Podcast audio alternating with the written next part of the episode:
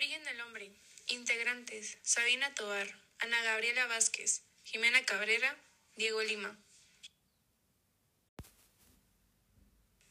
La evolución del hombre. La evolución del hombre ha ido avanzando desde hace muchos siglos. Dio inicio en el continente africano y, si- y se siguió expandiendo durante mucho tiempo. Durante el paso de los años se han ido creando varias teorías las cuales explican cómo el ser humano llegó a América. Las tres más conocidas son la teoría autoctonista, la teoría monogenista y la teoría poligenista. Y aunque sea muy increíble cómo el ser humano eh, llegó hasta el continente americano, también podemos mencionar cómo el ser humano ha ido cambiando físicamente, ya que es increíble cómo pudo pasar de ser alguien que tenía la apariencia similar la- al de un chimpancé a ser un ser totalmente evolucionado. Teoría sobre poblamiento. La primera teoría es la autoctonista, elaborada por Florentino Ameguino, que afirma que el hombre se originó en el continente americano debido a la evolución. Por tanto, según Ameguino, América es el foco de otro proceso evolutivo. En su obra, La antigüedad del hombre de plata, mencionó los restos óseos, pensando que posee la antigüedad y es considerado el antepasado de los seres humanos.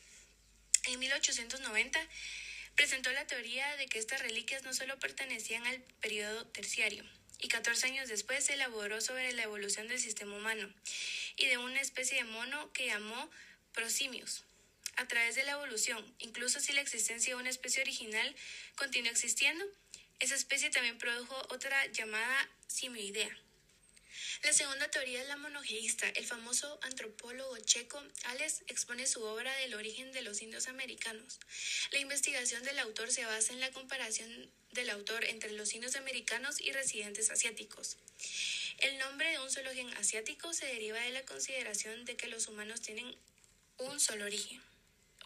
Según el autor, el problema del origen humano puede resolverse mediante las siguientes teorías. 1. Su origen está en la región asiática de Mongolia. 2. El paso de Mongolia a Estados Unidos es a través del estrecho de Bering. 3. La gente invasora llegó en cuatro oleadas diferentes. Y 4.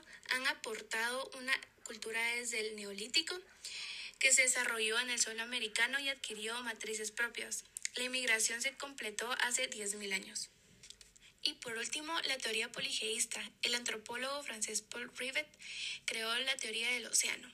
Ella es el resultado de un estudio comparativo de antropología, cultura e idioma entre el pueblo estadounidense y el pueblo del Pacífico Occidental.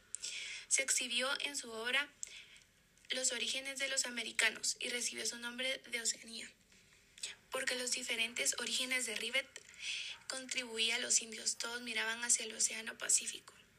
Rivet partió de la heterogeneidad de la población descubierta por el descubridor y llegó a las siguientes conclusiones. 1. Las vías de acceso estuvieron constituidas por el estrecho de Bering y el puente antártico, de que habla el científico portugués Méndez Correa. 2.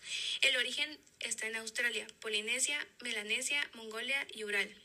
Y por último, la primera era de invasión fue hace unos 25.000 años. La teoría idealista de George Berkeley. Berkeley partía de la pre- presuposición de que lo esencial es analizarlo todo desde el punto de vista de las ideas, lo inmaterial. Así pues, se preocupaba por estudiar sistemas lógicos y formales y su pensamiento se centraba en trabajar con conceptos más allá de las observaciones empíricas. Berkeley creía que en realidad todo lo que pensábamos y percibimos forma parte de lo mismo, lo espiritual. En su concepción cristiana de las cosas, todo lo que nos rodea es la sustancia espiritual creada por el Dios cristiano para que vivamos en ella.